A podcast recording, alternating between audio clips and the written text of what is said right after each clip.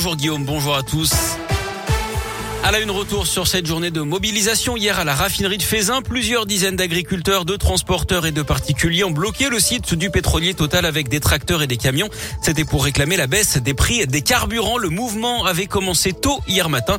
Philippe Lapierre s'est rendu sur place pour Radioscope. Le climat à bon enfant au départ s'est tendu dans l'après-midi quand les représentants de la police et de la préfecture ont demandé d'évacuer le site. Donnez-nous ce qu'on veut, notre argent. On a autre chose à faire Ce que, chez je, nous. ce que je voulais vous expliquer, c'est les sommations. C'est pas parce que je fais des sommations que je usage automatiquement de la force. Exaspérés face à la hausse des prix des carburants et des matières premières, ces manifestants sont à bout. C'est même pas de la colère à un moment donné, c'est presque du dégoût. Honnêtement, moi j'ai 34 ans, j'ai des salariés à un moment donné, en fait je me demande si en fait je veux pas tout arrêter. Après une heure de négociation, le préfet de police finit par obtenir le départ des manifestants. La politique de la force et du blocage, ça n'amène rien. Mais une nouvelle journée de mobilisation est prévue le 28.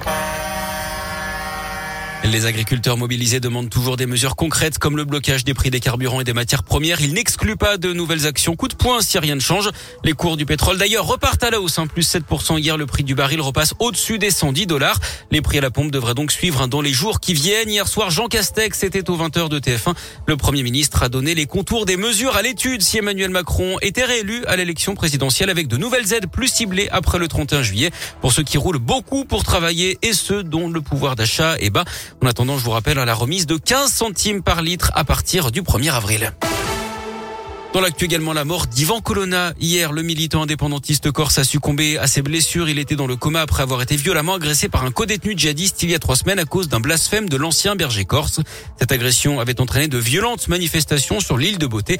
Ivan Colonna purgeait une peine à perpétuité pour l'assassinat du préfet Rignac en 1998. Les Dalton refont parler d'eux. Le collectif de rappeurs lyonnais a tiré des billes de peinture au paintball sur un bâtiment administratif de la préfecture hier soir à Lyon. Ils pensaient viser le logement du préfet de région, Pascal Mayos. Ils l'ont d'ailleurs expliqué dans une vidéo. Sauf que d'après le progrès, ils se sont trompés de cible hein, et ont aspergé un bâtiment abritant les services finances et ressources humaines. En février dernier, ils avaient déjà lancé une bombe à eau hein, dans le visage du maire du 8e arrondissement. Les suites du tir au fusil de chasse dans le 8e arrondissement dimanche après-midi à Lyon. Une balle perdue avait terminé dans l'appartement d'une femme qui n'avait pas été blessée avenue des Frères Lumière. D'après le progrès, un jeune homme de 18 ans, SDF, a été présenté au parquet hier. Une information judiciaire doit être ouverte pour établir les circonstances de ce tir. L'arme de chasse avait été saisie.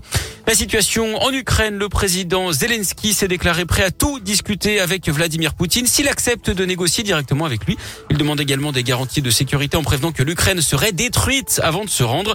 La France, de son côté, a acheminé hier 55 tonnes de matériel médical informatique, de lait pour enfants ainsi que des groupes électrogènes vers l'Ukraine via la Pologne. Que gagnent les joueurs de Ligue 1 Guillaume, l'équipe dévoile aujourd'hui ce que touchent les stars du championnat et ça fait rêver ou ça fait peur, hein, c'est selon.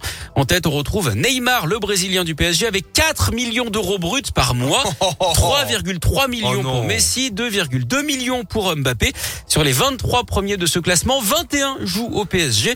Dans la région, euh, à l'OL, Tanguy Ndombele et Jérôme Boateng figurent dans le top top 30 pardon, avec 350 000 euros. L'entraîneur Peter Bosch émarge à 250 000 euros bruts par mois. Oh, ça va. Ouais, ça va. Chez les filles, c'est beaucoup plus modeste. hein. La lyonnaise Wendy Renard est la joueuse la mieux payée du championnat avec 37 000 euros. Egerberg, Majerie et Cascarino se situent elles aussi toutes au-dessus de 30 000 euros. Attendez. Que